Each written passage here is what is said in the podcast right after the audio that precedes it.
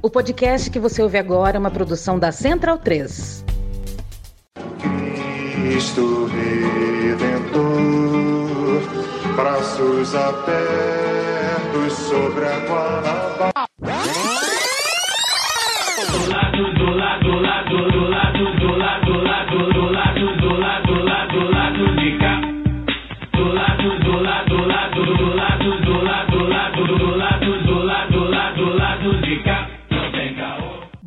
Momento, ouvintes da Central 3. Hoje é quinta-feira, dia milésimo de agosto de 2023.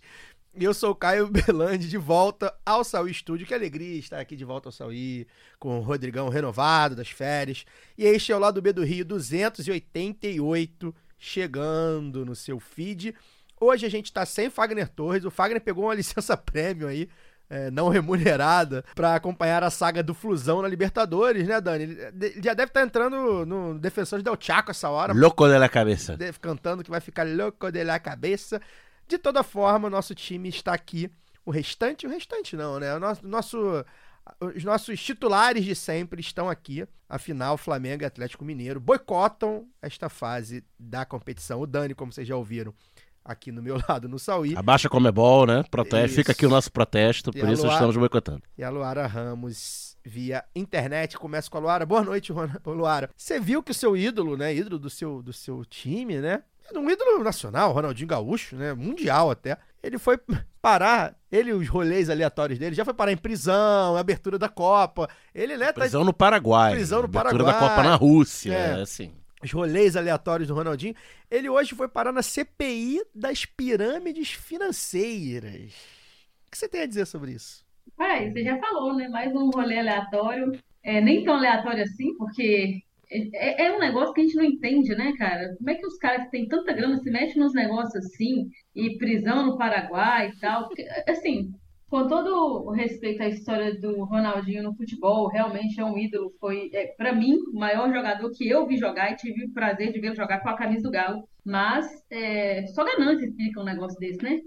umas coisas assim, que, que por mais que seja problemático, eu não vou entrar muito no negócio, vou dar meu boa noite, Caio, mas é, é um negócio que a gente precisa começar a pensar, porque essas novas, essa coisa do, do influencer, né, das redes sociais, de divulgar é, esses negócios que ninguém entende muito bem como é que se, como é que funciona, aí é pirâmide, não é pirâmide, é, é cassino, é joguinho, eu nem sei como é que foi o dele, mas eu falo assim, eu, eu já vi um monte de polêmicas assim, e aí você vai dizer que esse cara é responsável pelo que ele está divulgando, mas não é. Então, assim, acho que a gente precisa começar a discutir a profissão digital influencer, de, porque né, o que hoje acontece com jogadores aposentados é virar isso É. ou, ou abrir um canal para poder falar algumas merdas, enfim. É. É difícil a gente ver, né? E não é novidade de jogador se meter nessas, nessas questões, né, Dani? Boa noite. Tô com outra pergunta aqui pra você, mas vou, vou emendar nesse assunto. É, a gente vê desde. Eu lembro do, do- das fazendas Boi Gordo. Fazendas reunidas boi, Boi gordo, gordo. anunciadas pelo Rei do Gado. É, a pirâmide. É, o Antônio Fagundes na época. E um monte de jogador de futebol entrou. As pirâmides, eu lembro do. Naquele boom de pirâmides, que era grana mesmo, tipo, que era pirâmide, pirâmide mesmo. Você bota grana, não tinha produto, tinha nada. Eu lembro que o Romário foi investigado. Esse também não foge de, um- de um- de uma treta, né? É, eu lembro também do avestruz, teve uma época da, da, da criação de avestruz e jogadores de futebol também entraram, né? O jogador de futebol, como ele ganha muito dinheiro, né? Ele tá sempre tentando ter um negócio. Se o pessoal oferece os negócios novos, ele- eles entram, né? Sim, é, a- o esquema lá do Ronaldinho, não lembro exatamente o que, que era. Quer dizer, não lembro, não, não sei, né? Não, não, não- não me aprofundei. É eu, só vi, eu, só vi, é, eu só vi a lâmina, da, a foto né, dele depondo lá na mesa e atrás um o telão mostrando a imagem dele oferecendo ganhos de 2% ao dia, que em juros compostos dá 80% ao mês. Nem tráfico de drogas, acho que tá dando 80% ao mês, né? Então, tipo, primeiro, quem, quem olha o potencial cliente tem que desconfiar de uma coisa dessa. O investimento, com todo o histórico de rolês aleatórios, você investir, apostar na credibilidade do Ronaldinho Gaúcho pra, pra pirâmide, é porque a pessoa já tem um problema. E o, o Ronaldinho, com esse talento dele pra entrar em barca furada, né? É, não espero dele que, que ele critique os, os 2% ao dia. Mas a gente sabe que na carreira dele tem a sombra do irmão, né? Do, do Assis. Que pra todo o jogador aí, é claro que o, o jogador são pessoas adultas, né? Então teriam que estar atentas e tal. Mas sempre tem algum empresário, algum picareta por trás, oferecendo também mundos e fundos, né? É, pois é. É, Faltou só o agora é hora, Scarpinha. pois é. Ah, ainda teve essa, teve essa, né? É, ainda teve essa, que foi a mais recente. É, Agora, essa, só para poder concluir, Caio, o, que o Daniel, o meu cônjuge, Daniel, fez uma- uma- um comentário muito bom no Twitter, até retuitei, não sei quem, quem segue lá viu. Falou assim: se esse país fosse sério mesmo, alguém tinha perguntado para o Ronaldinho, que estava sob juramento na CPI, se naquele gol contra a Inglaterra na Copa 2002 ele quis cruzar ou ele mandou direto no gol. pois é. Achei engraçado, né, que o pessoal, um deputado desse aí, perguntou pro Ronaldinho, né, é, para tentar ver até onde ele tinha responsabilidade no produto que ele anunciava. Sobre a Nike, sobre a né? Nike, né? Se você anuncia, você é garoto propaganda Nike. Eu sou há muito tempo.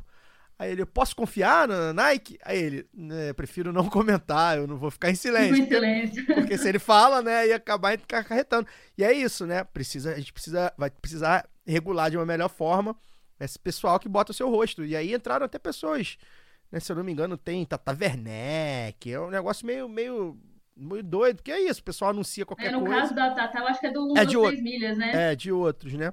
Enfim, né, é, até que ponto os, os- as pessoas que fazem propaganda têm é, responsabilidade? E tem, né? A gente sabe que tem. É, deixei aqui o tema do- dos ursos entusiastas do serviço público pro Daniel responder depois. Ah, semana que vem. Semana que vem não, porque semana que vem é, é feriado. Bem, hoje a gente vai ter mais um giro de pistolagem, que é como a galera gosta, mas vai ser num formato diferente, né? É, a nossa vida profissional, gente, essa semana foi bem corrida, né? E infelizmente a gente não vive do lado B. É, isso é algo que, enfim, acho que todo mundo já sabe, mas é importante. Né? A gente não tem um, no nosso horário de expediente, a gente não está tratando do lado B. Quando dá um tempinho, a gente consegue tratar, mas não- a gente não vive disso, né? Então a gente não conseguiu preparar no lado B do jeito que a gente acostumou aqui, né, a fazer, né? Com, com uma pauta amarradinha, bons convidados, convidadas e tal. Então o que, que a gente fez? A gente aproveitou esse problema né? É no problema que nasce, né? Na crise que nasce as soluções para atrair um pouco mais de interação com os nossos apoiadores e apoiadoras. Então a gente abriu é, uma caixinha de perguntas, né? De qualquer tema, né? Tema livre para a gente poder responder hoje, né? Fazer aqui uma conversa mais informal. Claro que os principais temas escolhidos, a gente pegou aqui acho que 10 perguntas, vai tentar fazer todas. Se não conseguir fazer todas, a gente promete que faz em outro programa. É, claro que os temas foram principalmente né, política, sociedade, economia, enfim, que, que é o que a gente fala mais aqui nesses sete anos de lado B, mas tem outros tipos de pergunta, então fiquem atentos aí. Aliás, assim, a gente talvez até comece a fazer isso de maneira mais recorrente. A gente coloca aí na pauta aí uma vez por mês, uma vez a cada dois meses, sei lá, um tipo de programa assim, né? Uma forma da gente se aproximar com os nossos ouvintes. E aí, se você quiser que sua pergunta, sua dúvida, seu questionamento, enfim, seu tema, seja colocado aqui para a mesa conversar, você pode ajudar a financiar seu podcast preferido em orelo.cc barra B do Rio. Por 10 ou 20 reais por mês, via Pix ou cartão de crédito, você nos ajuda a manter os conteúdos atuais e ainda consegue consumir conteúdos exclusivos. E aí foi por lá, né, pela, pela Aurelo, que algumas das perguntas do, do programa foram feitas. Tem, a gente abriu um tópico lá na nossa comunidade na Aurelo. Se você tem uma merreca e quer nos ajudar, vá lá em orelo.cc barra lá do B do Rio e seja apoiador ou apoiadora. Se você está meio quebrado, você pode baixar o app da Aurelo e ouvir gratuitamente o lado B e outros podcasts, tá? Porque lá na Aurelo tem todos os podcasts lá. E você vai ajudar a gente, porque a Aurelo é a única plataforma de podcast que remunera o criador de conteúdo, né? Eu, eu gosto muito da Aurelo, só ouço pela Aurelo. É, inclusive, não só o lado B, né? Os outros da Central 3, eu ouço também é, o da Piauí, que eu tenho ouvido aí do, do Alexandre de Moraes, o Café Belgrado, que eu ouço todo dia, que fala de, de basquete, enfim. É, a gente quer também que você ouça lá. Lá é um ambiente bem legal, porque a gente tem uma comunidade, então a gente pode botar newsletter, pode botar tópico para conversar, enfim. E aí eu sugiro a vocês sair dessa caixinha aí do oligopólio da maçã e do app sueco, né? E dar uma chance para a Aurelo. O lado B também aceita doações avulsas via Pix para lado B do Rio, arroba yahoo.com. Cesarote, a gente ainda não inventou uma vinheta para esse quadro, então você toca do roletão aí que a galera gosta.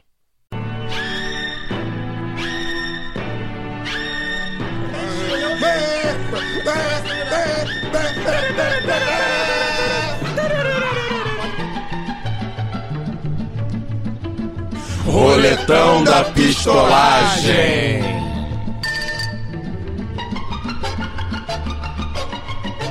Bem, a primeira pergunta é de economia, né? O nosso economista do povo, economista da palavra fácil, é muito visado, né? Pra tentar, né? Entender algumas questões aí, porque, enfim, economia não é simples. Então a gente vai explorar um pouco o Dani. O Luizão, lá de Niterói, né? É figura muito antiga do nosso conselho editorial do lado B. Chamou de velho. No Telegram. Não, ele é antigo no grupo, né? Desde que o grupo foi criado, acho que ele é apoiador de lá. Ele mandou assim: pergunta pro Daniel: O que foi o plano real?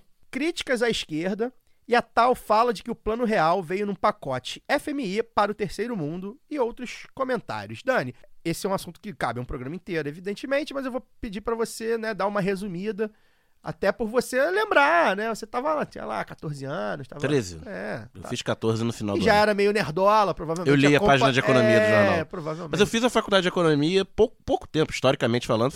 Eu entrei na faculdade, o plano real não tinha completado cinco anos. Né? Então era um tema recorrente à, à discussão. Tava, tava acontecendo né, ainda. É, bem, o pacote do FMI. é, o pacote do FMI é sempre o mesmo. É bom dizer isso. Né? Austeridade. Você, e essa austeridade bate principalmente na, nos gastos sociais, né? Por quê? O que é o FMI, o Fundo Monetário Internacional? Dentro da organização do Sistema Financeiro Internacional, o FMI é o emprestador de último recurso.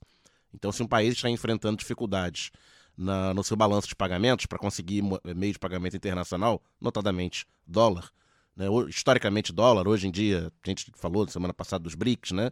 O FMI trabalha com uma cesta de moedas que inclui o euro e inclui o yuan chinês, inclusive, mais recentemente. Mas a gente está falando de plano real, anos 90, é eminentemente dólar, não existia euro ainda. É, quando o país está enfrentando dificuldades no balanço de pagamentos, o FMI entra como, com, com esse empréstimo, impondo condições. Então, fala, o país não vai ficar insolvente, ele vai conseguir manter seu fluxo de, de comércio internacional, né? É, todo país é, não, não produz, não é não- quase nenhum país no mundo é autossuficiente, sempre precisa de importar, né, bens e serviços, e para isso precisa de dólares. E o sua economia entra em colapso se, ele, se esse fluxo for paralisado, a FMI entrava, garantia a manutenção desse fluxo, garantia o pagamento da dívida desses países. É bom lembrar, né? Porque quem não tem dólar não consegue importar bens e serviços, mas também não consegue pagar sua dívida. E geralmente quem empresta é são grandes bancos, né? Grandes fundos internacionais privados. E, e quando o FMI ga- garantia esse recurso, ele garantia também o, o- a manutenção do fluxo do pagamento dessa dívida privada. E impunha uma série de condições, que é esse pacotão que o Luizão é, mencionou, né?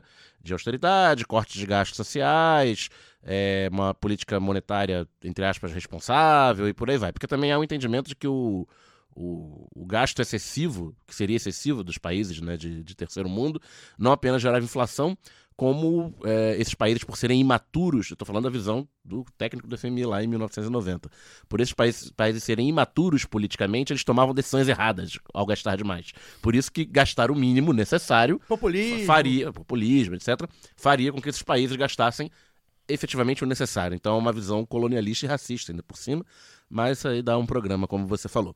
Aspecto histórico, é, né, o, o contexto histórico ali do início dos anos 90 na América Latina é de hiperinflação não apenas no Brasil, mas em diversos países.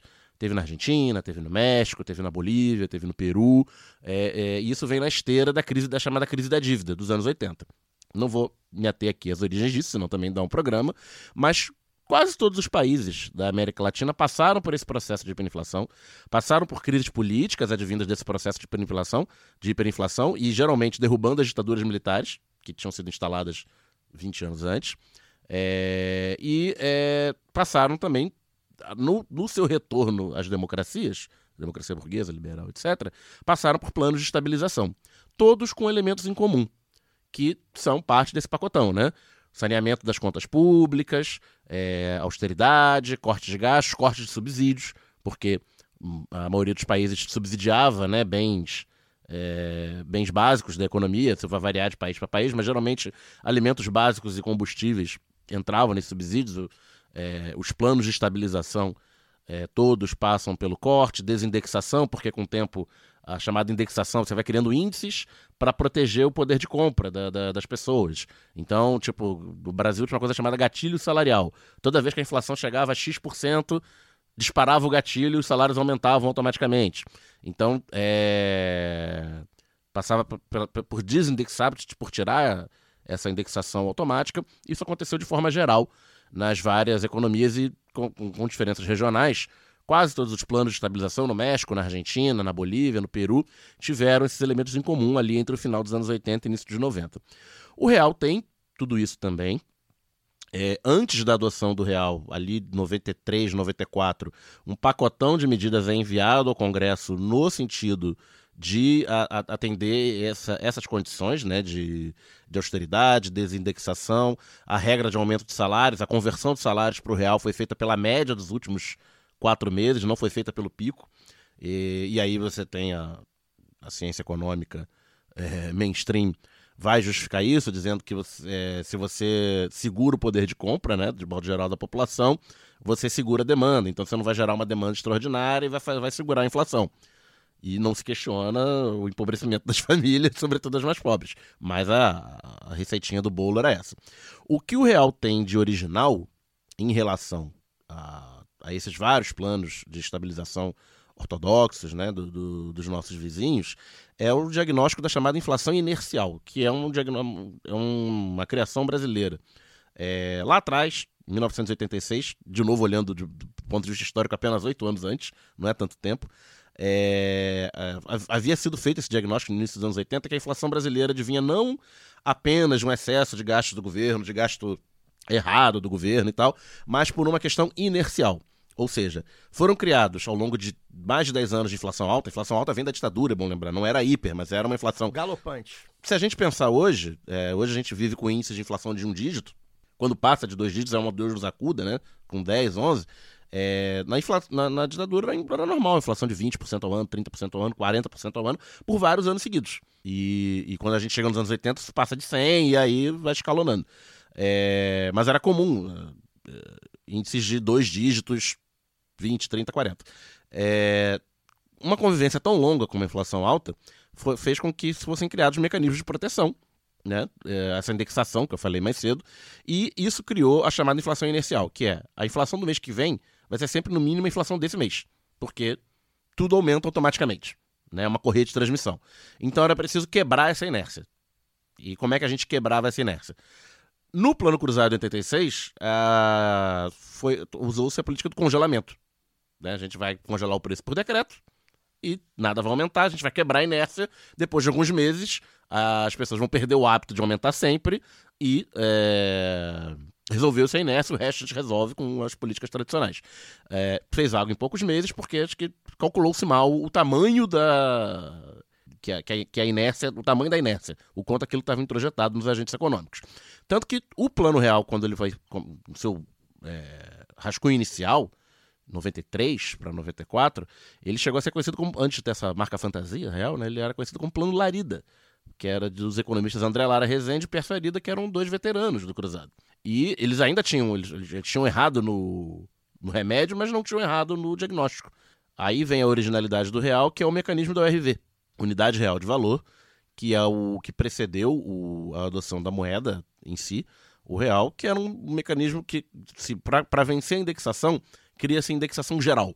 Então, era um, era um índice, a ORV, que variava todo dia, mais ou menos em cima do dólar. Era basicamente o dólar, mas tinha.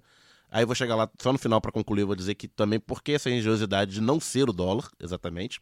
Mas era mais ou menos o dólar.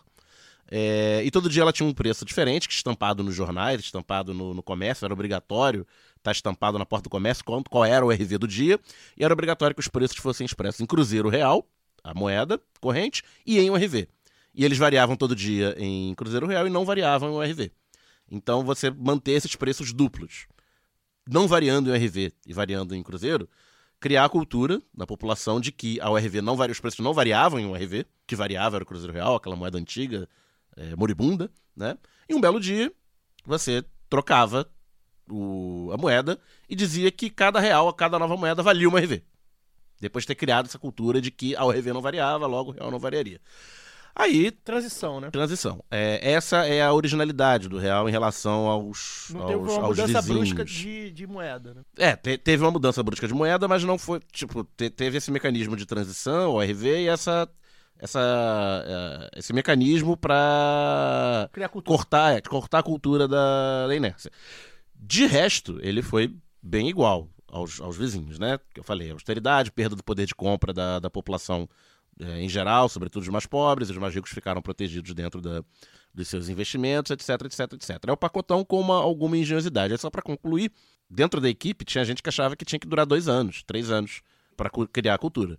Acontece que estávamos em dezembro de 93 e em outubro de 94 tinha eleição presidencial e um tal de Luiz Inácio liderava as pesquisas com 40% na virada de 93 para 94. Nenhum candidato, não, não existia reeleição, mesmo que existisse o presidente Tamar Franco, vice do Collor, né, tinha índices de popularidade baixos ali naquele momento e não havia um candidato claro da, da direita. Então se impôs o candidato o, o calendário eleitoral. Falou, beleza, vamos fazer isso aí, só que a moeda já tem que estar tá na, na hora que começar a campanha, a moeda nova tem que estar tá na praça.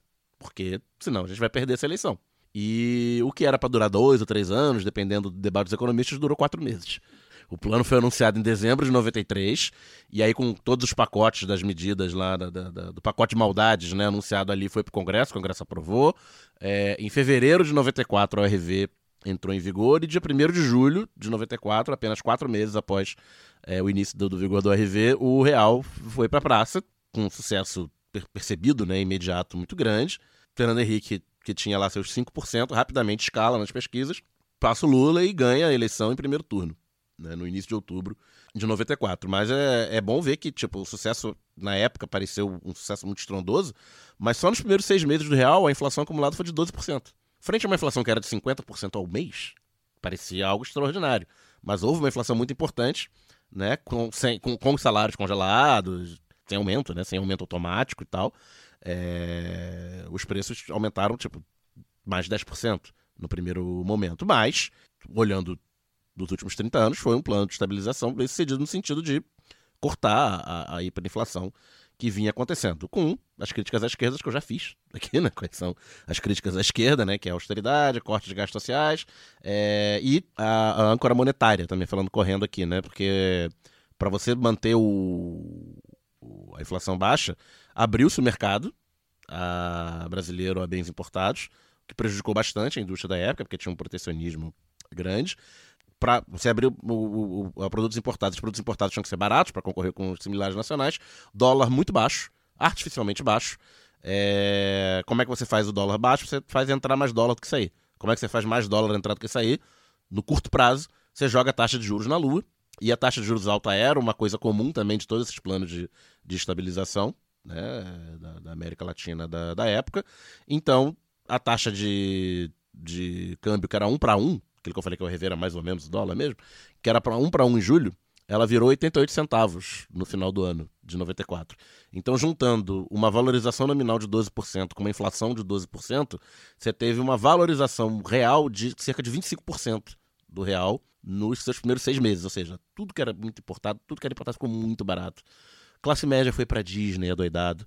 O que surgiu, os mais velhos vão lembrar, lojinha de 99 centavos de quinquilharia em tudo quanto é lugar. Uma festa todo mundo indo pra né, Miami. A Dilma teve uma loja de lindo. 99 centavos. Vou todo Se mundo. você procurar a biografia da Dilma, a Dilma estava desempregada. Na época ela abriu uma loja de 99 centavos. portanto, Bonezinho do Orlando Magic, todo Bonezinho, mundo. etc, jaqueta do etc. Hollywood Café.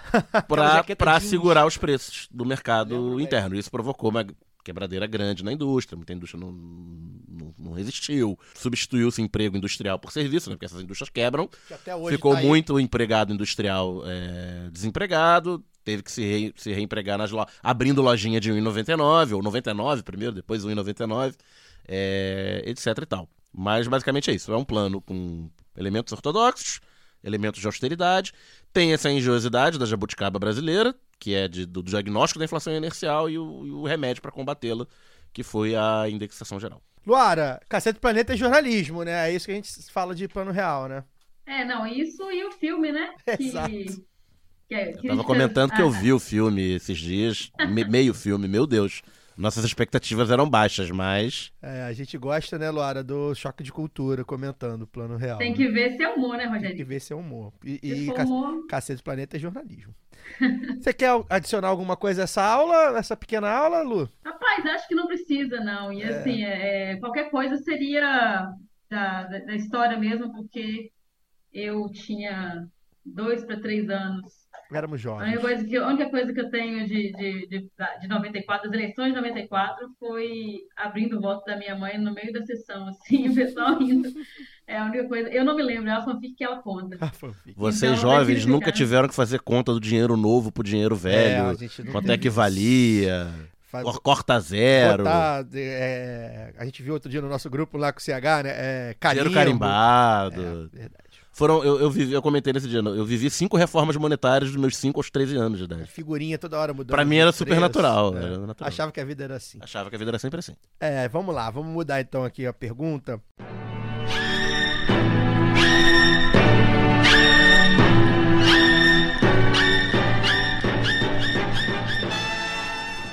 Agora a gente vai. O Bruno Bigo. Eu não lembro de onde o Bruno Bigo é. E ele esqueceu de mandar, mas ele Ele vive. não é de Florianópolis? É, acho que ele é de Santa Catarina, né? E ele vive excursão. Ele, é ele disse que é pra Amazônia. e tal. Excursão parece que o cara Excursão vai na não, Disney é- com, a, com a tia da Deia. É, né? não, não é excursão. Missões. É, missões, é. é, é.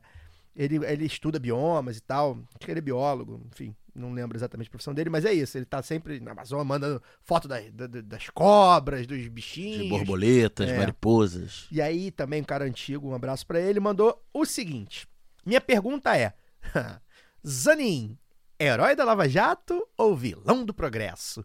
É mais ou menos a mesma pergunta do Rodrigo Torrealba, né? A gente abriu o tópico lá na Aurelo, o Rodrigo Torrealba botou assim: Olá, camaradas. Gostaria de ouvi-los sobre as consequências da escolha do Zanin para o STF e se existe alguma esperança na segunda indicação do Lula. Daqui de São Paulo, capital, manda um grande abraço. Rodrigo Torrealba, de São Paulo. Luara, a gente vai fazer um programa, já convida todos, dia 21, quinta-feira, é, a partir das sete e meia da noite, a live do lado B do Rio no YouTube será sobre STF. E a gente vai comentar também a escolha do Zanin, que é um negócio que a gente. Enfim, as pessoas estão pedindo, implorando pra gente comentar, a gente ainda não falou em público. E tá aí uma oportunidade boa de, de, de falarmos em público, pelo menos rapidamente, né? A gente vai desenvolver melhor isso no dia 21, mas a gente pode falar é, da escolha, né? Do, do Zanin. Queria, queria te ouvir, que, que você. Qual a avaliação que você faz até agora, né? né, Dessa escolha do, do Zanin para STF. Hoje que ele votou contra o marco temporal, né? Meio que equilibrando aí a- as votações pró e contra pautas progressistas Votou a favor dos trabalhadores da Riachuelo também. Também, enfim, vai, vai ser- ele vai ser olhado agora, com cada voto dele vai importar, né?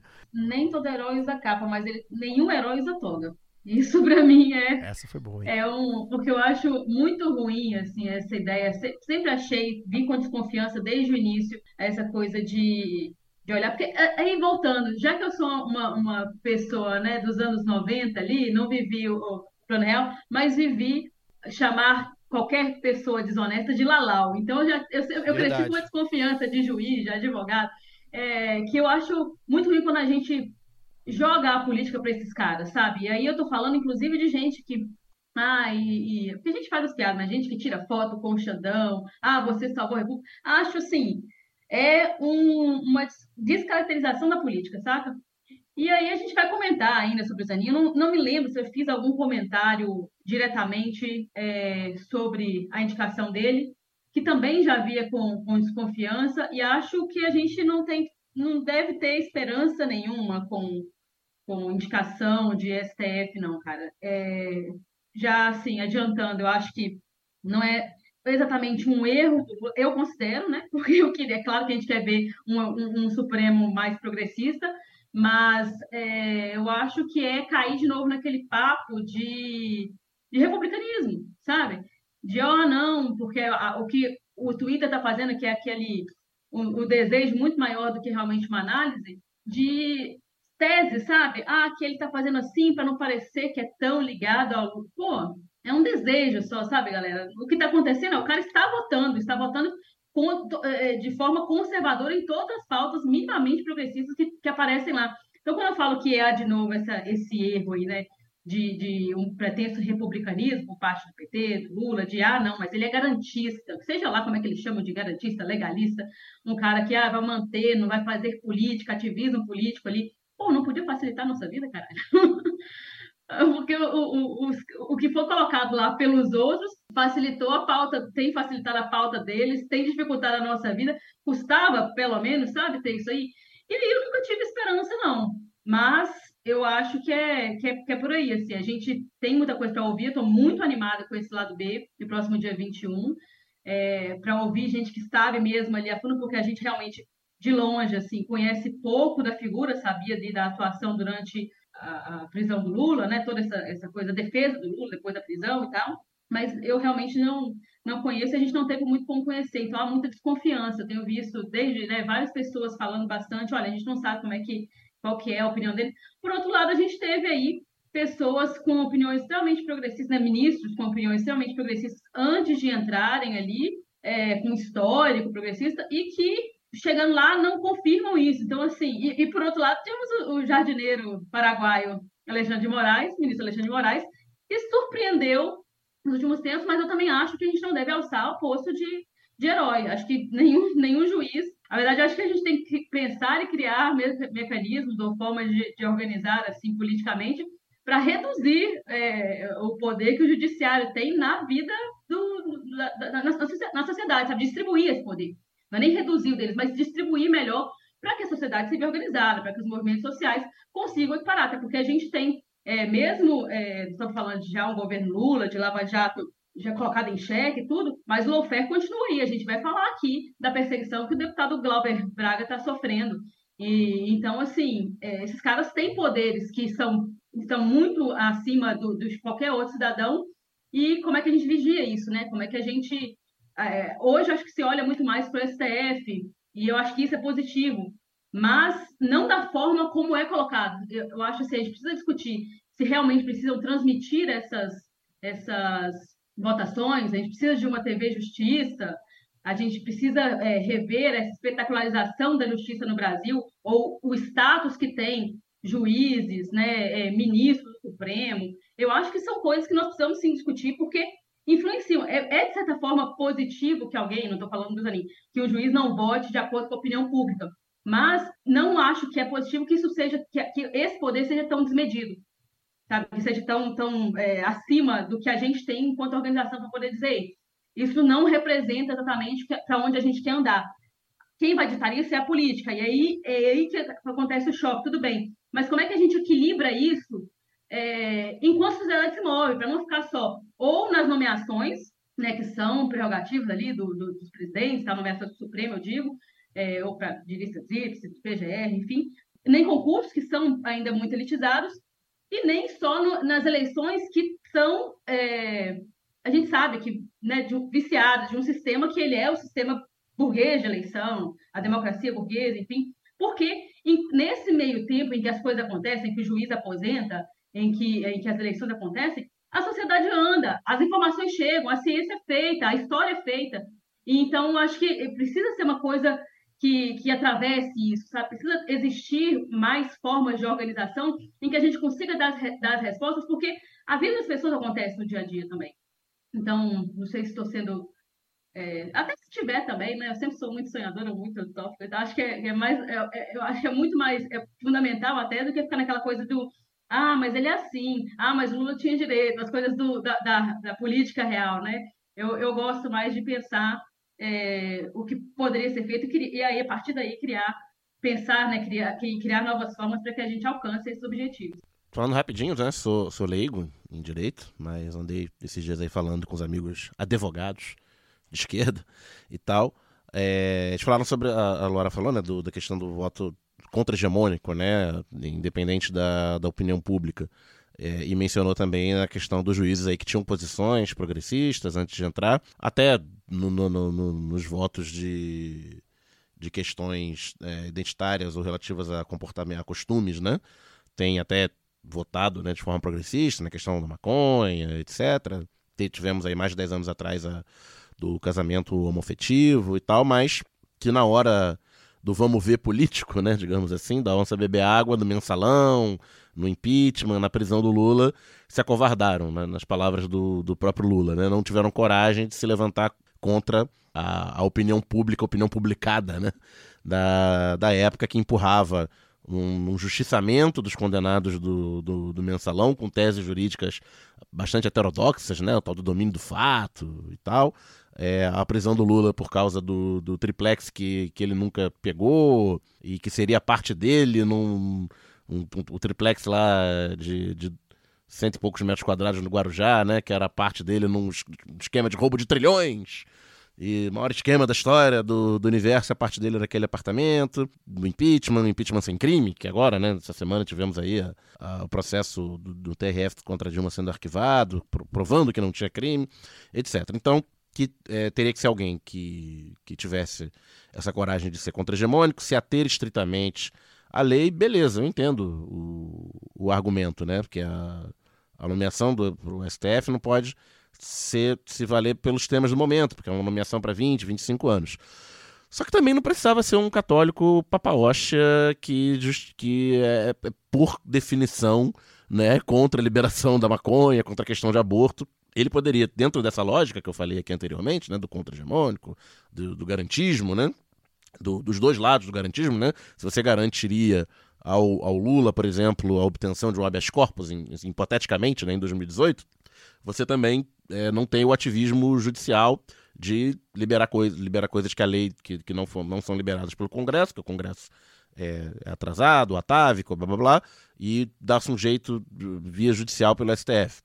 Né? A pessoa escolhe um lado ou outro, mas ah, o que me pegou muito nesses votos, nesses primeiros votos aí é, do Zanin, foi a justificativa dele na, na questão da maconha. Porque ele poderia ter saído pelo lado falar, olha, eu vou me ater o que está escrito na lei, o que está escrito na lei é isso, então a gente não pode extrapolar o que está escrito na lei, não é nosso papel, é papel do Congresso, blá blá blá, lero, lero.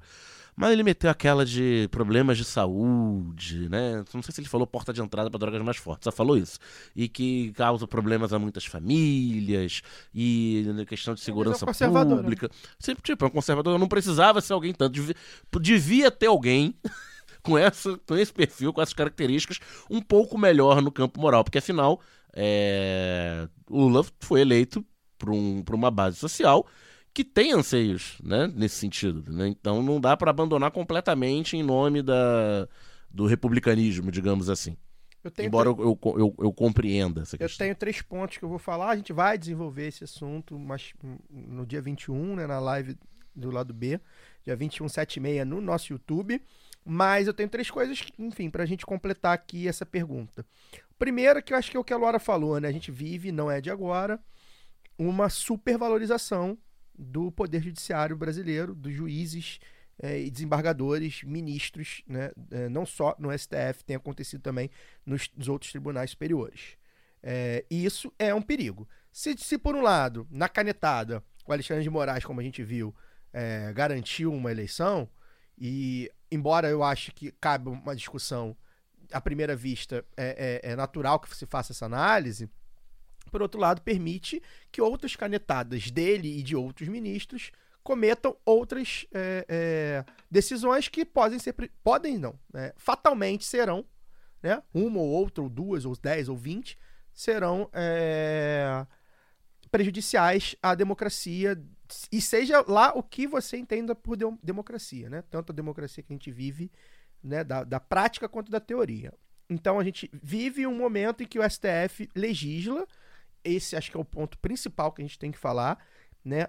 E boa parte das, da- eh, eh, das decisões que o STF toma garantem bons direitos a nós, né? A classe trabalhadora, mas outras tantas não necessariamente. Então acho que esse é o primeiro ponto e isso é muito perigoso. O segundo ponto, que é o ponto da nomeação, e eu falei isso internamente, eu não, não, não me manifestei publicamente ainda, nem no Twitter, nem nada. Eu acho que é muito fácil, e eu, e eu tinha feito isso na hora, antes de acontecer, é, ver como um erro do Lula a escolha do Zanin. É muito simples de fazer esse- essa análise, e quem faz essa análise está correto, ao meu, ao meu ver. Eu acho que é um erro do Lula, e não é um erro por ser advogado do Lula. Porque até aí, é, eu não acredito. Eu acho que você nomeia quem você vê, você sabe quem é, tudo bem. Faz parte. Só que ele era só o advogado do Lula. E isso me pegou um pouco.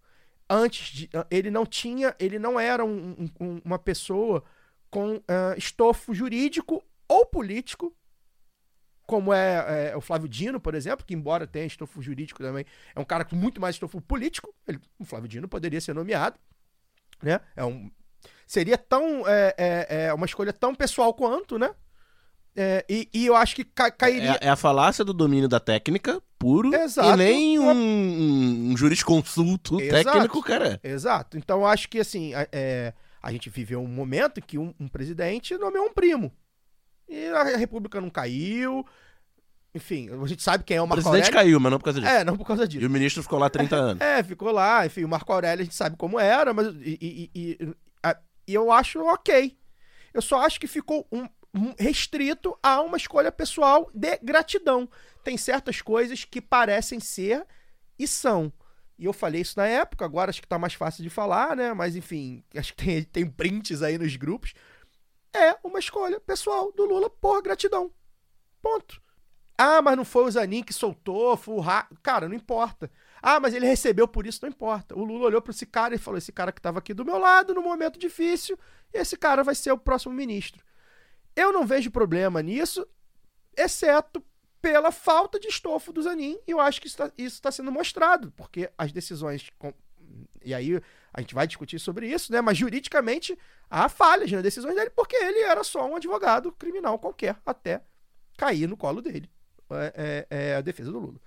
Por exemplo, se a gente falasse do Márcio Tomás Bastos, por exemplo, era um outro papo, né? O Márcio Tomás Bastos, que já não está mais entre nós, era um advogado conceituado e tudo mais. Entre Escolheu não ser ministro, escolheu ser Pois um é. kingmaker, né? Um fazedor de ministros. Pois é. Entre E outros. deu no que deu. É, ainda tem isso.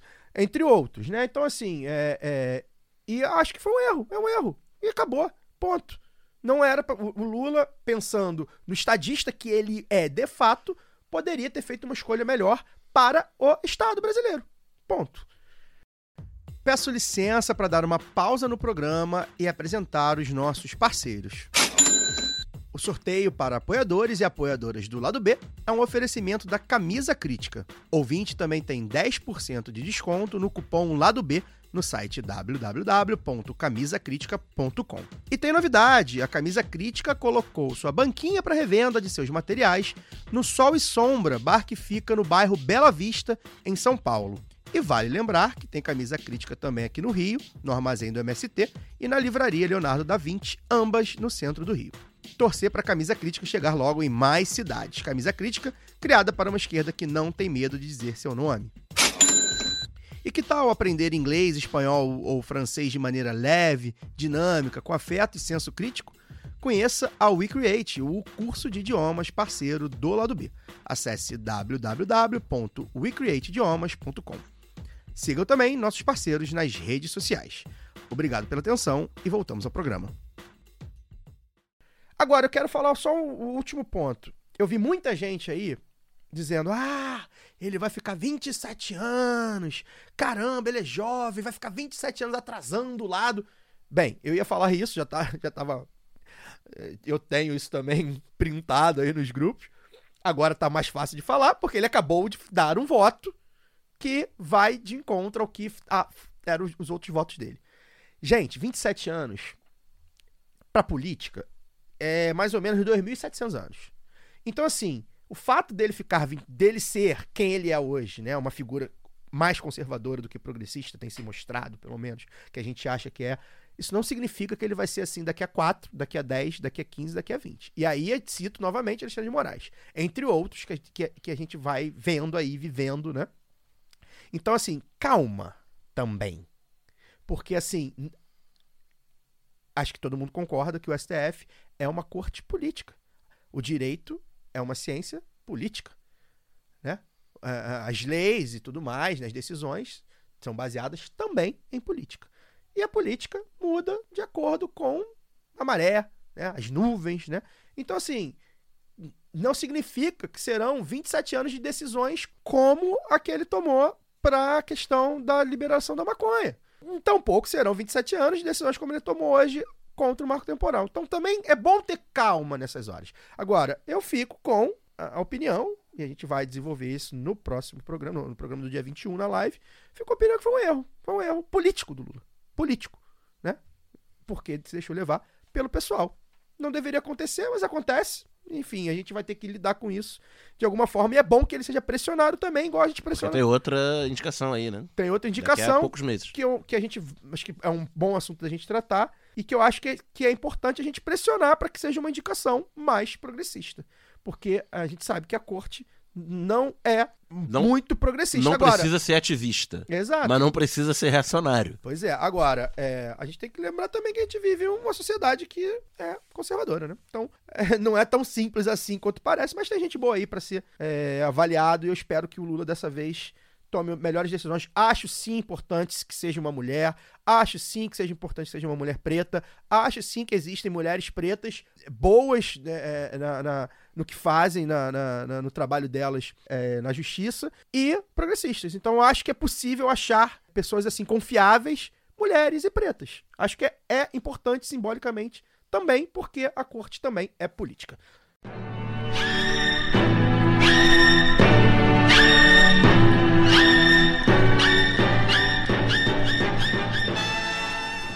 O Kleber Vinícius, grande Kleber, tá feliz da vida, botafoguense, Kleber Vinícius, lá de São João de Meriti, né, outro veterano lá do Conselho Editorial, mandou essa aqui. Essa troca de comando no jornalismo da Globo representa o quê? Com Ali Camel indo pro Conselho de Administração do grupo. Haverá mudanças na linha editorial? Eu acho que é, é- é bom a gente ficar com a barba de molho, mas até onde a gente sabe, né, Daniel? Nas nossas fontes do- dentro do Grupo Globo, ele meio que aparentemente cansou mesmo. Tá rico. Jornalista que ficou rico. 61 anos, tá numa idade que ainda A consegue esposa aproveitar a dele, que é uma jornalista rica também, que é a Patrícia Kogut, também largou a, a- a- a- deu um tempo, assim. O que se a gente ouviu lá de dentro, fontes confiáveis de dentro do Grupo Globo, é que ele realmente, ó, galera, tô legal, já fiz minha parte aí, já passei por muito, tô com dinheiro, preciso viver e vou viver aqui minha vida e vai tocando aí. A gente, é que a gente sabe, inclusive esse cargo aí no conselho editorial, é, um conselho editorial, do lado B não, hein, do conselho de administração do grupo, é um cargo que foi, é uma coordenação que foi inventada, que não existia, que é exatamente para ele ser ali uma eminência parda, É um rei né? da Inglaterra, um rei da Inglaterra, um cara, um consultorzão ali, tem status sem poder. que, que, pra poder receber ali um, um pepininho uma vez por mês, uma vez a cada três meses, ao invés de ficar resolvendo pepino todo dia. Então, até onde a gente sabe é isso. Eu, eu- não me parece que é uma mudança, uma postura política do grupo É, é, editorialmente. o- Agora, sempre, sempre que move-se uma, uma peça, há pelo menos pequenas mudanças. E se considerando o tamanho do Globo, do jornalismo do, Glo- da, do Globo, pequenas mudanças podem dar, né? Pode significar grandes coisas, né? É, o Ali Camel, ele se car- caracterizou nesses... Acho que ele estava no cargo oficialmente há 14 anos, mas ele dita muita coisa lá dentro há mais ou menos 20, Já né? era do jornal, né? É. É, se caracterizou por uma liderança, digamos, muito ativa politicamente no Grupo Globo, no antipetismo, nos seus primeiros 15 anos aí. O, Grupo Globo teve uma postura sempre muito crítica aos governos Lula e Dilma, depois abraçou, abraçou a narrativa do mensalão, acriticamente, não, não só acriticamente, né? Tipo, é, promovendo, abraçou com intimidade a, a narrativa da, da Lava Jato, né? Era sucursal da, da, da Lava Jato, aí nos, na Vaza Jato a gente vê, né, o Deltan e os outros procuradores que tinham seus grupinhos com os jornalistas, né? Dos principais veículos, da Globo também. Os, os jornalistas do grupo estavam sempre acompanhando as diligências, seis da manhã, aparecia já no Jornal da Manhã, com matéria completa no Jornal da Noite, por aí vai. E apoiou o governo Temer e tomou um susto aí com, com o Bolsonaro, né? Acho que não esperavam a, a eleição do Bolsonaro. Normalizaram o Bolsonaro quando foi para ser a, a alternativa ao PT. Mas no, durante o governo Bolsonaro foram adotando uma, uma, uma postura mais crítica. E durante a eleição, a gente reconhece, foram mais críticos ao, ao lado do Bolsonaro do que ao, ao lado do Lula. E cumprido esse, esse ciclo aí, né? Do Alicame, como eu vi gente escrevendo no Twitter, né? Que, ah, depois que eu contribuí decisivamente para a destruição do Brasil, agora que, que refluiu um pouquinho, eu posso, tirar, posso me aposentar. É, isso que o Caio falou nessas fontes no Grupo Globo é, dizem que foi realmente uma, uma saída negociada a, a pedido. Ele vai ficar até o final do ano, mas aí tocando o dia a dia, vai ter esse cargo aí. Uma aposentadoria dourada, né? Vai ter aí, pela média de vida, uns 15 a 20 anos para aproveitar seu, seu dinheiro, seu status. E o sucessor, sobre a pergunta, né? Se ele se É vai ser uma mudança, Vilela, né? Ricardo Vilela parece que é um cara que fez carreira no Grupo Globo, né? Ou seja, seja, não é se era um diferente. comandado dele nesses anos todos, se foi criado na, na- dentro da política da empresa, porque a política da empresa, a princípio, a princípio É. não muda. É. Né? A gente pode ter surpresas. É, e A- detalhes a pessoa que a gente diferença, né? A pessoa- a a, pessoa- música. A pessoa a gente conhece quando dá, dá poder a ela. É. Ele foi subordinado esse tempo todo. Pode mudar pra pior ou pra melhor do, do- do nosso ponto de vista, mas numa organização do tamanho da Globo, complexa como é, e que, apesar de todo o seu tamanho, é uma organização familiar, né, de propriedade de uma família, de três irmãos, filhos do, do falecido Roberto É um Marinho. país, é um país de família. É a Arábia Saudita da comunicação. Exatamente, na Arábia Saudita da comunicação, uma boa analogia. Que dizem que É. a Globo é o Estado, né? Sim, né? é uma, e é uma monarquia, É. porque é, é- é de uma família. E transmite dessa, de- pel- pelas gerações dessa família. Então acho que não, não veremos mudanças radicais, pode ser É. uma mudança Algumas, pontual, uma muda- ou outra. algumas né? mudanças pontuais, acho que já tá existindo. Quem o- Ah, vê a Globo News hoje. Pra lembrar o quanto Ali Camel é ideológico, ele é o cara que escreveu Não Somos Racistas. Pois é, esse livro. né? Um livro negacionista do, do racismo. Tá no nível do negacionismo científico, né? Podemos chamar assim, levando em conta as ciências sociais, tudo que é produzido é, é puro negacionismo científico. Pois é, e tem uma história, Luara, que a gente soube também dessa fonte, que parece que ele meio que deu o braço a torcer pro Lula, né? Diz que quando o Lula sai do Jornal Nacional, Na ele- sabatina, né? eh, da Do sabatina do passado. Jornal Nacional na, na- na eleição, né? Ele fala, esse cara realmente é inigualável, aí elogiou, disse que, que cumprimenta todo mundo mesmo, é muito autêntico e tal. É, eu acho que é isso também. Acho que o cara falou, tá, cara, você venceu, você chegou aí, já foi. Agora deixa eu. Eu, eu acho assim, eu acho, inclusive, gente, agora. Enfim, pra mim. Eu fico com as palavras do, do, do nosso Kennedy Alencar sobre ele, zero empatia sobre ele, cara. Mas assim, acho que a gente precisa pensar no. é, Ainda é uma pessoa, né? em última análise, né? Então o cara pode ter sido simplesmente enchido o saco do emprego também, né? É, é um cara que tá rico, né? Eu imagino que tenha, feito um pezinho de meia suficiente pra tirar um sabático e viajar o mundo e voltar quando quiser voltar, para não só pra Globo, pra abrir um canal, pra entrar num canal de YouTube, pra ser sócio de alguma coisa. Então, assim, acho que o cara cansa também de, de ficar ali na redação, né? É natural, né? Pode acontecer, né?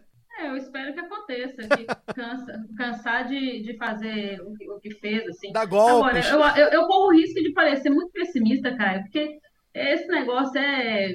É Logo você, herói, é- pessimista, é, Laura. é, é, acabei de falar que sou sonhadora, mas os caras. Pô, Kleber, veio com esse negócio de que esperar, pô, de onde não, É. é que não sai merda nenhuma mesmo, É. desculpa a palavra. De onde que a gente não, não espera nada, que não sai nada mesmo. Não dá pra É, esperar não dá contar com, com, com o Globo, o Grupo Globo, porque, pô, os caras não tem uma semana fizeram editorial lá falando que valorizar salário de trabalhador é sobre a justificativa de afagar quem Uma trabalha. aberração. Em, em menos de dois, du- duas linhas iniciais, os caras já metem linha. essa, assim. É, é, é literalmente a primeira linha. Por isso que eu falei assim, menos de duas linhas os caras metem É. essa, assim, porque isso é afagar trabalhador. Valorizar salário é afagar trabalhador. sob, o e- petre... incentivo- sob o pretexto de afagar quem trabalha. É Quem assim que trabalha, ele é, inicia o... isso é afago. Agora, o, no, pra empresário não, é investimento. É, Porra, você tá- você é- já passou da hora da gente não levar esses caras tão a sério assim. é. É, Entender e- que eles têm lado, né? Exatamente. E, e, e olhar mesmo o que, que sai da empresa alternativa, né? Valoriza aí o pessoal do Conselho Editorial, que está sempre fortalecendo. É, abraço pro Kleber. Mas é isso, galera. Vamos incentivar É. o resto das pessoas também a, a menos, menos Grupo Globo, mais Isso. lado B, lado B da história, lado B do Rio. É. Porque desses caras aí não vai sair nada, não. É isso.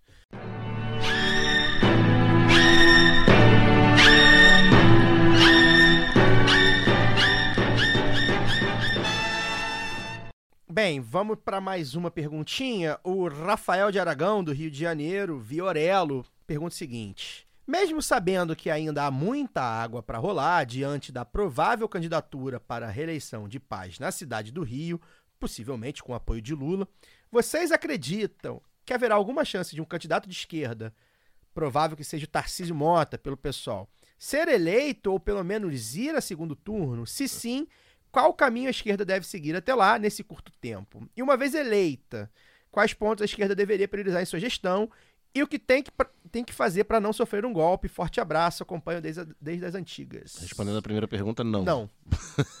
é, a gente precisa ser realista, gente. Não. Não. O pessoal não vai ser eleito dessa vez, pelo menos, no Rio de Janeiro, para a prefeitura. Não Aí, vai. qua- qualificando, né, a resposta, né? Não vai. Um ano antes aí da eleição de, de 2024, o, o- histórico dos últimos anos mostra que o pessoal, no primeiro turno, mesmo com o Freixo no auge, teve um teto em torno de 20%, 20 e poucos por cento, num cenário de 2016 que era de fragmentação da, da, da direita tradicional.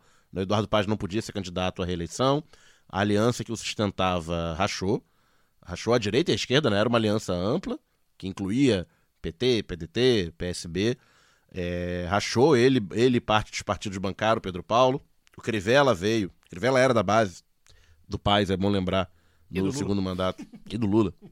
Ali não mais, né? É, Já era o mais, impeachment. é. Mas o, o Crivella e parte dos partidos é, vem, né, com, com- sua força na- nas igrejas neopentecostais. E a, a esquerda também se partiu. Teve Freixo pelo PSOL, teve Jandira pelo PCdoB com, com o apoio do PT.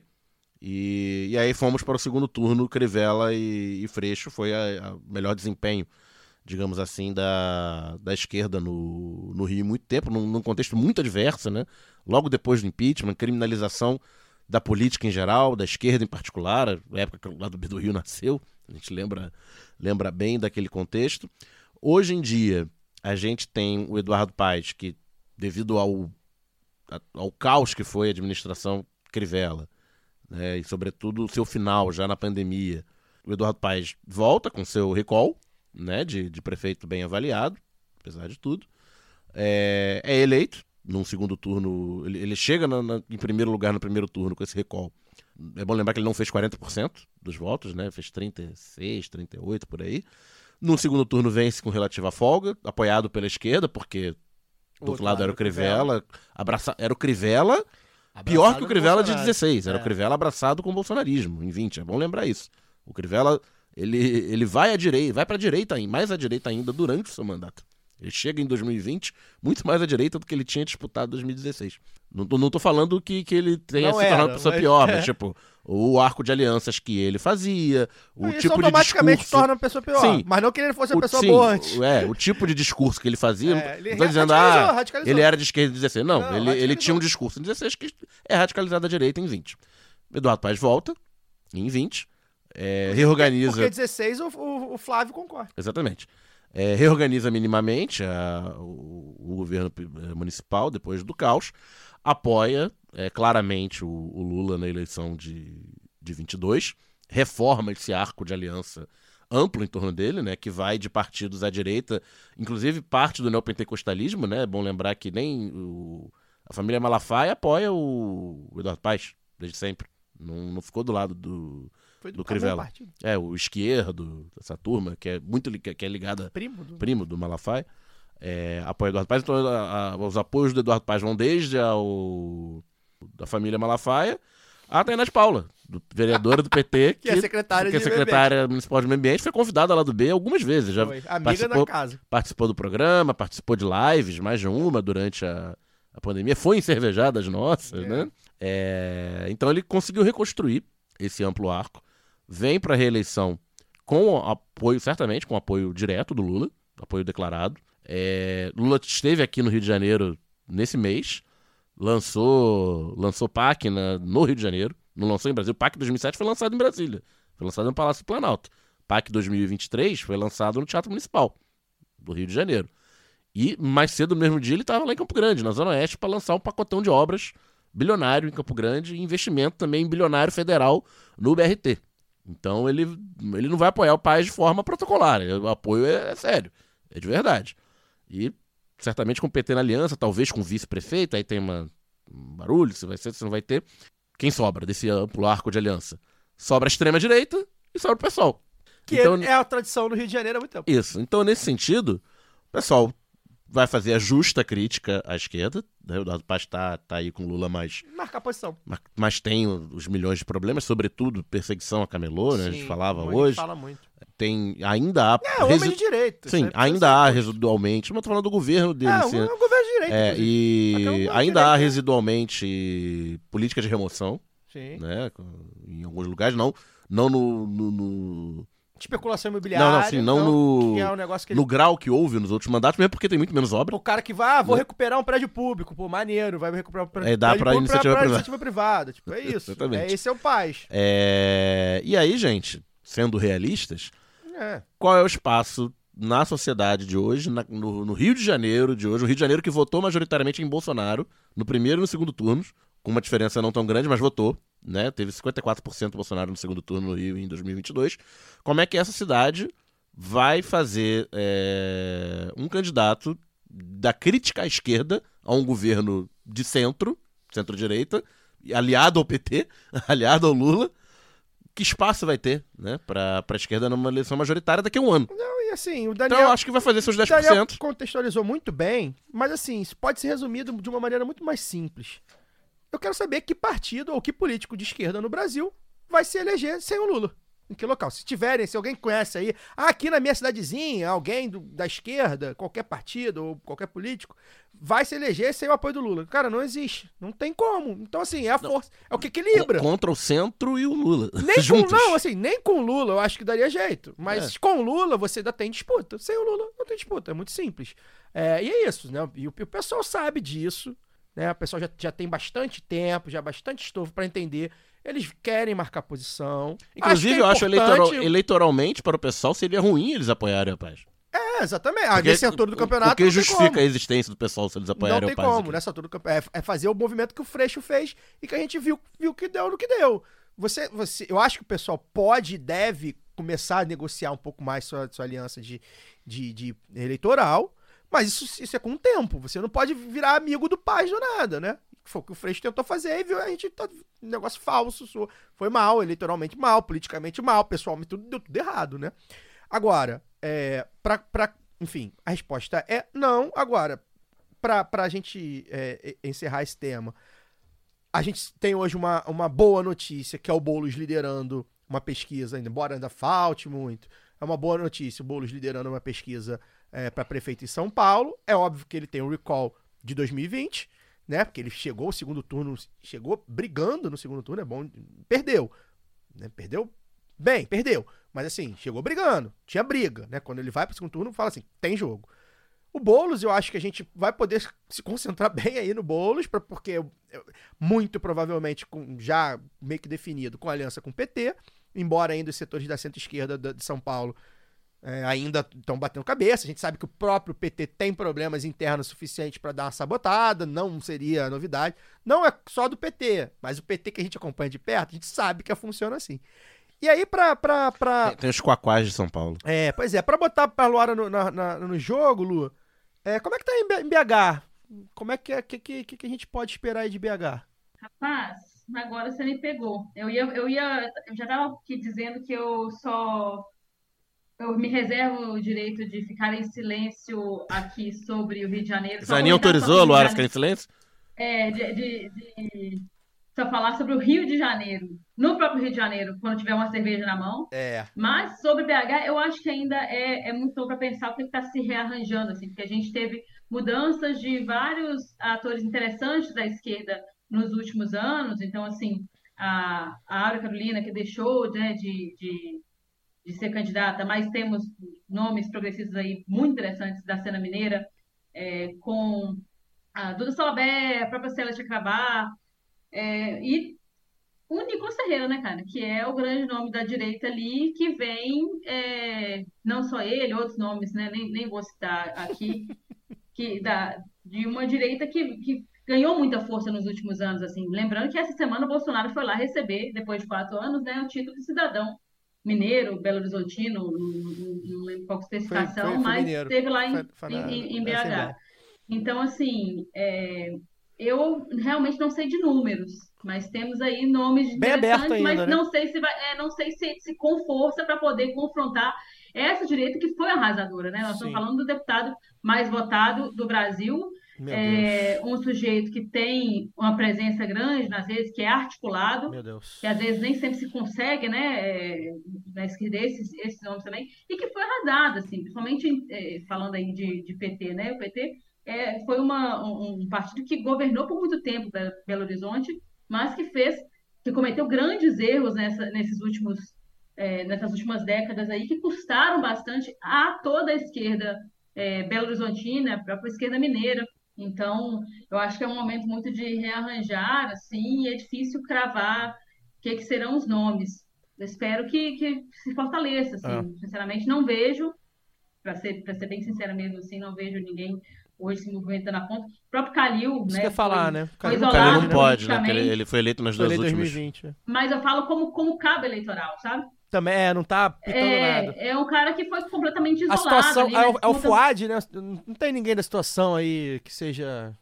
sinceramente, sem, sem carisma e tal. Acho que a briga hoje vai ser nos, no- no- nos extremos. Vai É, ser o Nicolas contra, extremo. contra alguém, né? Se abraçar no É, alguém. contra alguém que eles vão tentar cravar como é, é, extrema esquerda, mas que não, não, não tem nenhum movimento, assim, como é, eu falo, eu citei primeiro a Áurea, porque aquele movimento do é, que tinha, né, do, do gabinetona, era muito É. interessante. Ainda tem deputados muito combativos Sim. ali, mas que não vejo assim, ninguém despontando como esse nome que precisa para um executivo, sabe? Sim.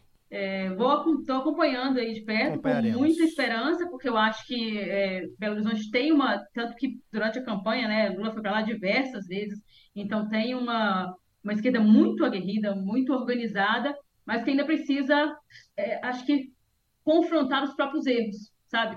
Fazer ali um, pegar pelo, pelo chifre mesmo, assim, esse Deus que cometeu e, reorganizar a vida, porque não vai ser fácil, não. A gente vê gente do nível de, de- desse pessoal que está lá né, na direita, é, e até numa direita, mesmo na direita velada, sabe, que atrapalha a vida. Aí estão falando daquela turma antiga, o pessoal que é de Minas vai sacar, mas é, a- os antigos da turma do chapéu, que era a juventude do PSDB, do Aécio, que hoje se reinventaram, foram para partidos é, mais de aluguel aí, mas que continuam é, fazendo aquela politicazinha baixa, medíocre e, e- e- e que é de direita, né? Então, assim, esses ainda continuam atrapalhando a nossa vida também. A nossa vida, eu, eu tô fora de Minas, mas não deixo, né? Tenho, tenho família, tenho amigos, e é- é, a gente fala de esquerda também, mas uma esquerda brasileira atrapalha a nossa vida. Então, acho que a gente precisa se organizar e pensar aí o que que. É, e para poder citar, e para poder fechar assim, e não podia deixar de citar, que, porque já foi é, entrevistada aqui no Lado B Notícias, quando foi candidata, né? E que eu acho que é um grande nome que está fazendo um movimento que eu gosto de observar. Não sei ainda como é que vai ser, executivo, legislativo, se vem, vem candidato de novo, que é a Luísa Dulce. Luísa Dulce hoje está no, no governo federal, mas ela sempre está ali por, por Minas também. Tem um movimento chamado Movimento, é, acho que é Belo Horizonte, BH do Bem Viver, é um movimento Bem Viver que pensa muito a cidade, que pensa a cidade é, é, é, como a gente pode também pensar em outros lugares, sabe? A, o- a produção que, é, que esse pessoal tem feito pode ser aplicado nos debates de outras cidades também. É, é a, a- da cidadania, né? do direito à cidade, do, dos direitos para as pessoas, das pessoas acessarem segurança, acessarem educação, acessarem a, a lazer e cultura. E eu acho que isso é, uma- é um debate muito interessante, porque traz de novo uma coisa que eu já falei aqui romanticamente, né? do, do, do- dos sonhos, de pensar para além daquela coisa de ficar só reagindo. Então, é, é um movimento que propõe, assim, eu me, me, me lembrei aqui, tinha que, que citar, porque essa entrevista, inclusive, da Luísa e também com outras deputadas, acho que é Carol da Tora, na época, lá do lado da notícia, vocês procurem, porque é muito legal de ouvir.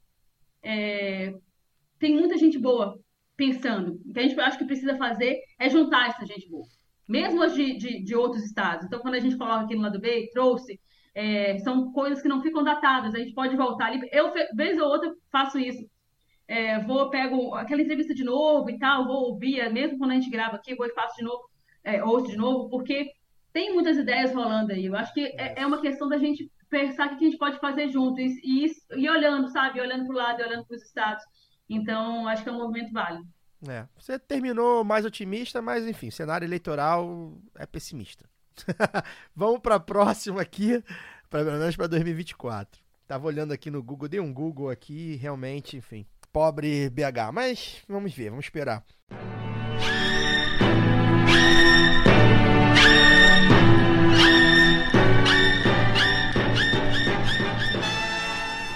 Tem mais umazinha aqui, a gente ainda tem, a gente ainda tem um tempinho. É, tem uma aqui que é boa, que a gente queria falar. O Alex Nicásio, que é aqui do Rio, de Vila Isabel, também Viorelo, é, mandou assim: vocês poderiam atualizar a situação que atingiu a Marina do MST e o que estão fazendo com Glauber Braga? Obrigado e parabéns pelo trabalho. Valeu, Alex. Pra situar aí, né, a Marina, a gente falou isso no- no- no- nos últimos programas, a Marina foi atacada, fazendo lá um balanço, né, da, da gestão dela, ela foi atacada no distrito de Lumiar, em Nova Friburgo, Região Serrana do Rio. região serrana do Rio, que é um lugar bem bucólico, né? Muito, muito visado ali pra galera que gosta de acampar, gosta de, de, de cachoeira e tal. É bem famoso, assim, nesse sentido, na região serrana. Ela tava lá fazendo e foi atacada por bolsonaristas, né? Pela horda fascista lá.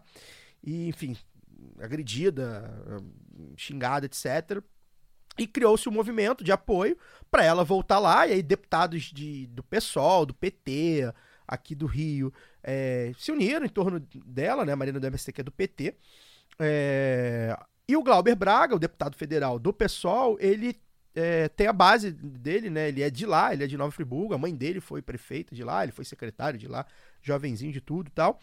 É, e ele se organizou com, com outros parlamentares para voltar lá, né? Com outros parlamentares, né? Um, um movimento maior. E é um juiz em primeira instância, né? Como a gente vem falando, é, vetou o movimento, né? Pediu para proibiu que o movimento acon- acontecesse. Enfim, acho que por segurança. Festival de arbitrariedade, né? Não, horrível. Proibiu uma manifestação política. Não, e aí piora. Dá uma multa de um milhão É, de que reais, que aconte- arresta os bens O que, que salário. aconteceu? Piorou, porque o Glauber foi. Aí o pessoal cancelou na sexta-feira, né? O pessoal cancelou. É, a gente até deu na quinta-feira eh, passada e na sexta o pessoal cancelou. Ó, galera, não vai ter mais. Todo mundo divulgou. E o Glauber foi lá com o assessor pra que essas pessoas, os desavisados, estivessem lá. O Glauber é de lá, é bom lembrar, né? Então, enfim, pode estar naquele local. E ele foi lá, né? É, é, uma galera, ó, não vai ter mais, a gente tá aqui, mas enfim, não vai ter nada e tal. E o juiz entendeu que aquilo ali estava incentivando e descumprindo uma ordem judicial e deu uma multa de um milhão pro Glauber. Já, não, deu uma multa não. Ele, E arrestou a conta É, dele. Ele tá ele- com a deu- conta dele negativa em 955 mil a- reais. e a conta dele pessoal e a conta parlamentar Do mandato. também, do mandato. Né? Então, assim, um, um escândalo, um negócio escandaloso, né? É, o Glauber, que também é um amigo da casa, a gente tá sempre aqui em contato com ele, já entrevistamos várias vezes. É um cara que, enfim, é um, é um valente deputado federal, né? É um absurdo, a gente obviamente se solidariza, né? Mais uma vez, a gente, como a Luara fala, né, de juiz, né? É, a gente não pode eh, esperar nada de uma casta que pariu Sérgio Moro e Deltão Dallagnol, né? Não, o Deltan é Ministério Público. Não, mas é a mesma casta. Uhum. são só, são só, são só primos. Os meus advogados orientaram eu não falar mais nada. Pois de é, a gente não quer. Tinha até o nome do juiz aqui, mas eu perdi. Sérgio Lousada. Sérgio É de Lousada. Lousada? Enf- Enfim. É bom a gente ficar, é, a gente lembrar os nomes, assim, porque É. eles perdem. Eles são tantos daqui a, que a gente só lembra, só vê, aliás, não, não lembra quando eles são é, aposentados compulsoriamente Isso. e fica por isso mesmo. Então, assim, é um absurdo o que está acontecendo com o deputado é, Glauber Braga. É um absurdo que, eles, que, que se possa fazer isso, porque é, o que é direito estão sempre reduzindo, né? Quando a gente fala, por exemplo, de direito à greve, tem sempre um jeito deles reduzirem é, o poder de mobilização dos trabalhadores. Agora, quando é esse tipo de, de autoritarismo judicial, não existe limite para esses caras. E é isso que a gente tem que pensar. Como é que a gente limita? Porque é um absurdo completo. É. É, uma inviabilização do próprio mandato do deputado, é um deputado né, com, eleito democraticamente. Lembrando ali que naquela que nós estamos falando de uma região, é, como o Caio citou aqui, de, de, de, um movimento que é muito interessante né, já há algum tempo, de pequenos produtores. Por isso que a prestação de, de- de contas foi feita né, pela, pela deputada Marina, foi feita lá, e sofreu esse tipo de violência, porque também há essa, essa gente né, no, no campo, isso também é uma, é uma disputa, sempre esteve, talvez até mais, talvez, é, teve- talvez nasceu ali né, do- do- do- nos campos do Brasil. Então, é algo que a gente precisa não só estar é, vigilante ou se solidarizando, mas muito atento, porque é fundamental. A gente está vivendo ainda, como falei de tantas CPIs né, no início do, do, do programa, que a gente nem lembra mais o nome, ainda está rolando, CPI do, do, do MST. A gente sabe que esses caras odeiam o MST, a gente sabe que esses caras Sim. odeiam tudo que é, é, tudo que pode, de certa forma, ajudar e empoderar o povo trabalhador brasileiro. Então, é, nós precisamos nos proteger desse tipo de gente. Né? Que não sei nem se pode ser chamado de gente um sujeito que toma uma, uma, uma decisão dessa é, sem o menor, porque eu acho inescrupuloso. É. Né? Qualquer um vê que é, um, é uma coisa Pura perseguição, completamente não, zero arbitrária. motivo. é. Zero motivo, assim, enfim, arbitrário. A gente tem mais uma perguntinha aqui do Adilson, né, de Poços de Caldas. É Uma perguntinha chegou de Minas Gerais, também Viorelo. Poderiam falar sobre tarifa zero? Como junho de 2013 começou com a organização do MPL, agora 10 anos depois tem tido um aumento nas cidades com tarifa zero. É uma pauta importante sobre mobilidade urbana e sobre melhoria de condição de vida da classe trabalhadora que setores da direita têm tomado para si. Cara, esse é um tema, eu vou até colocar aqui no nosso radar. Acho que esse é um tema que a gente pode trazer um especialista para falar. Cabe ter um programa inteiro. O Daniel é um, é um cara que conhece um pouco, que inclusive é, es- estudou mobilidade urbana, mas é, cabe um especialista. Eu vou indicar de, de cara aqui, já até tuitei aqui com o lado B, de cara, o texto Tarifa Zero pode ser o novo Bolsa Família, uma coluna da Folha de São Paulo, que eu coloquei lá, enfim, sem o paywall. Convido a todos, quem, quem não tiver aí, é, vai lá no, no, no Twitter do lado B. Acabei de twittar, ou seja, vai estar lá fresquinho. Falando, né? Como aumentou, de fato, como o Adilson colocou, né? Aumentou o número de, de, de cidades com, com tarifa zero. Aumentou substancialmente, né? O número de cidades com tarifa zero. Exatamente porque a gente vive uma crise que. E eu já falei isso aqui algumas vezes. Eu, eu sempre acho que a pauta do transporte vai. Uma hora vai tomar o, o- a, a- política eleitoral, né? Que eu digo, as campanhas, e nunca acontece, né? A gente sabe também os motivos. Porque a gente vive um. ca- Talvez seja o serviço urbano que é mais caótico a, a olho visto, né? Porque aquilo tá no dia a dia das E que pessoas. de piorou. to- e de todas as pessoas. E que piorou muito Piora a 10 classe trabalhadora. Já era ruim. Piora a classe trabalhadora precarizada, mas atinge o cara do- da Mercedes com, andando de, de, de transporte também. Atinge o, o classe média de. Porra, sei lá, não sei, nem conheço carro, de um Renaultzinho Clio. Existe Clio ainda, sei lá. Existe. Tem- afeta todo mundo. E é muito, é muito a olhos vistos, né? E piorou com a pandemia, piorou com o Uber, né? Vai piorando. Então, é- é, esses autores, são vários autores, a gente vou até caçar um deles aqui, porque eu acho que vale a pena a gente falar um dia sobre isso. Esse texto fala sobre isso, né? Sobre como é, há, um, há um, um momento de oportunidade de se rever essas políticas de subsídio, né? Que é bom lembrar que o transporte público é subsidiado em boa parte dos lugares. Ou seja, já é, de certa forma. é, é, Já tem dinheiro já, público. Já tem dinheiro público, né? E como isso afeta na economia, né? Com a famosa roda girando, né, Dani? É, é um tema que eu acho que. É, você já, você já tem um bom dinheiro público aplicado numa lógica de operação de empresas privadas que tem lucro garantido, né, por, por contrato. Então você tem o dinheiro público.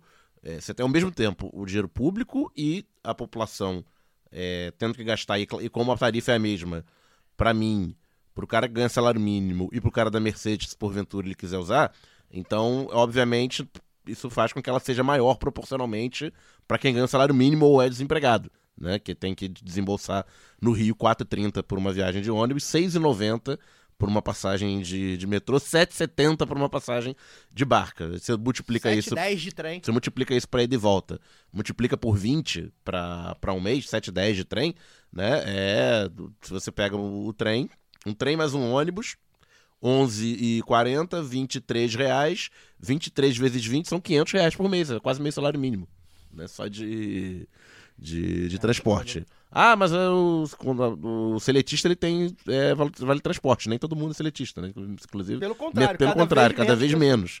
Então, é, e muitas vezes o, o empregador, quando tem que bancar o vale transporte, não quer o cara que mora longe. Isso. Isso é um efeito cascata. né? então, daí essa, esse título é feliz, né? Do Tarifa Zero pode ser o novo Bolsa Família, no sentido de se você tirar o custo do transporte da população, é um alívio imenso no, no orçamento e você dá acesso à cidade. Né? E conclama esse esse texto é muito bom mesmo, assim, ele é, ele é curto, ele é rápido, ele é explicativo. Parece que o Daniel que escreveu. São economistas e, e- e estudiosos aí que, que devem estar no debate público. Alguns são conhecidos, inclusive, porque é muito fácil de entender, assim, por exemplo, e, e- e o principal ponto é que ele conclama, Luara, o governo federal fazer esse debate. Por isso que ele compara com o Bolsa Família, transporte é, urbano, né? É uma, é uma atribuição de prefeituras e Estado. Mas ele conclama o governo federal no momento em que o governo federal tem uma. A assistência social básica também, e o governo federal. Pois é, no Entrou. momento que o governo federal tem uma coalizão que, embora, enfim, no Congresso perca e, e- e seja muito equilibrada na sociedade, em termos eleitorais e, e partidários, é uma coalizão robusta, né? Ou seja, é, se o governo federal é, agir, de maneira né, é, a convocar esse movimento, m- há um número grande de governadores e prefeitos que vai embarcar nisso, né? E é um tema que dialoga com o bem viver, como você falou, que é o direito à cidade, que é a questão ambiental, né? Que são questões que o, que o governo federal. É interessante o governo federal também encampe, né? Então, é um assunto muito bom que o Adilson levantou. Já me empolguei aqui, vou tentar caçar um, um especialista desse aí, porque é, é possível, né, cara? É- É um debate tem que é, que é um tem, debate, né, é um debate, né, Lu, que a gente vê é muito interditado, né? Ah, mas não, não existe almoço grátis. E como é que quem vai pagar? Cara, é possível como O, o Estado já paga Né? por parte da conta. Só que ele paga parte da conta de forma burra, porque os contratos não são feitos de forma a você ter o melhor nível de serviço o trabalhador. E aí as empresas fazem com que elas conseguem, pelas brechas do contrato, operar no seu ponto de lucratividade máxima. E aí, tipo, eu que moro numa área super privilegiada do Rio de Janeiro, não tenho ônibus para minha casa depois das 10 da noite. De nenhum lugar. Agora, imagina os lugares mais distantes. Né? Eu já vi trabalhador saindo daqui, de perto, que tem, tem restaurante, E o Rio, funciona. particularmente, é Não. uma situação. Tem, tem, é, é, é o. Um exemplo péssimo, péssimo. É, tem gente que tem. Tem trabalhadores aqui, né? Que trabalham até tarde. Tem restaurantes, tem bares que ficam abertos até uma hora da manhã, uma e meia da manhã. Tem hospitais, tem clínicas, né? Que tem turno da madrugada e tal.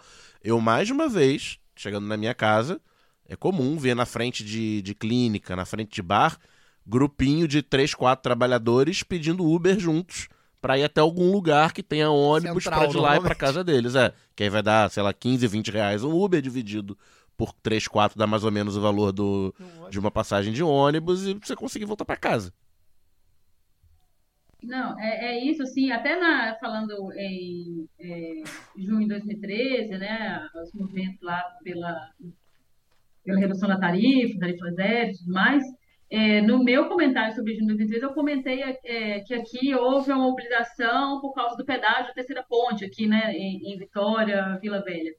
E recentemente, recentemente, semana passada, esse fim de semana passado, inauguraram a ciclovia da terceira ponte aqui, e o aquaviário, reinauguraram o aquaviário, né? O sistema aquaviário já foi é, um modal do passado aqui no, no Espírito Santo, ainda não tinha pegado, reinauguraram, mas os movimentos é, de, de ciclistas e tal, principalmente com relação aí à, à rodovia, se queixaram assim, de não serem não terem sido chamados mesmo para poder debater que, que forma seria feito aquilo ali, que era uma demanda antiga, a ciclovia da terceira ponte, mas que agora há, por exemplo, é, eu não vi se já houve alguma correção nesse sentido, ou se vai ser isso mesmo, que a ciclovia vai ficar fechada em determinado período para manutenção, né? Que a segurança ou o pagamento dessa, dessa manutenção e tal vai ser puxada pelo, pelo governo do estado, apesar da rodovia ser uma concessão para né, outra empresa, ou seja, é, o, o, o que é o que não gera lucro ali, no que não vai, não vai ter pedágio, vai ser puxado pelo governo. Então, assim, essas coisas precisam ficar mais, mais evidentes para a população e a gente se integrar nesse debate, porque é um debate que, mesmo que você não use, é, vai ou, ou, não impactar na sua vida, né, em, em, em algum momento.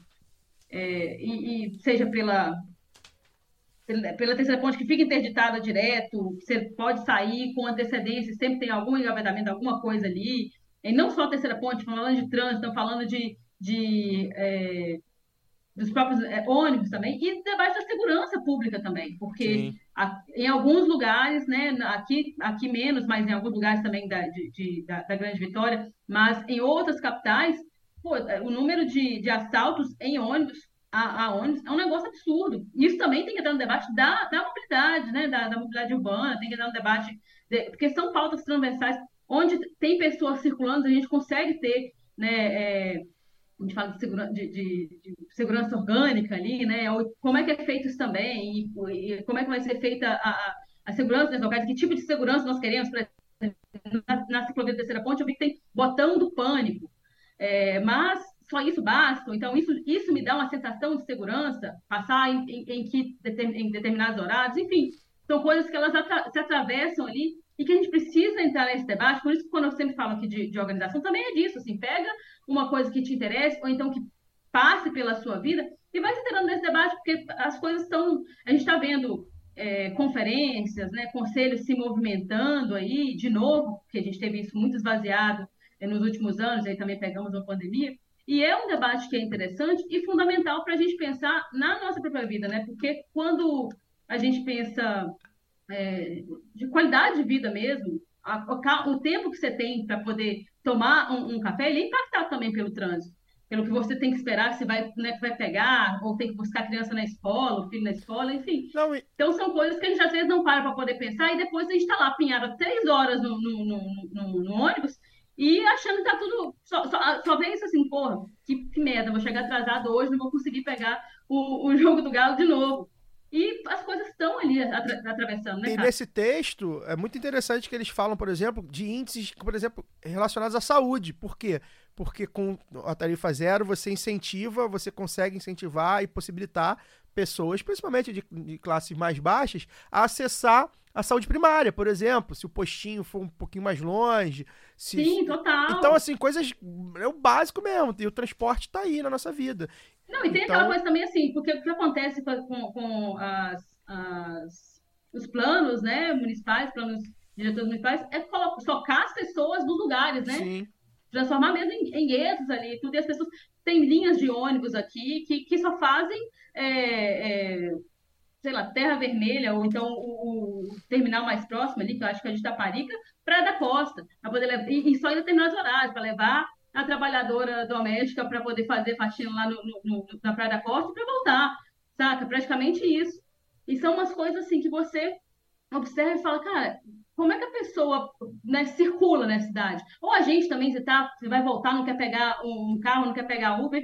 Como é que a gente circula sem precisar de não, não volta para casa? Até pouco tempo, quando não tinha Uber, acontecia isso. Saía, Sim, dormir na casa de gente alguém, é, tinha que dormir na casa de alguém, porque senão você não esperar então amanhecer. você voltava duas, três, quatro horas da, da manhã, quando começava a passar ônibus de novo às quatro e meia, cinco É. horas.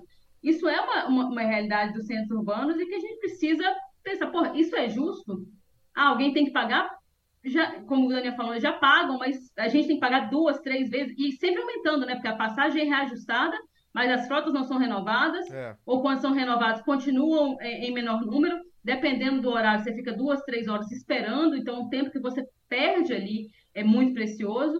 É um negócio que, pô, é, é- é exatamente isso, né? A vida é passando.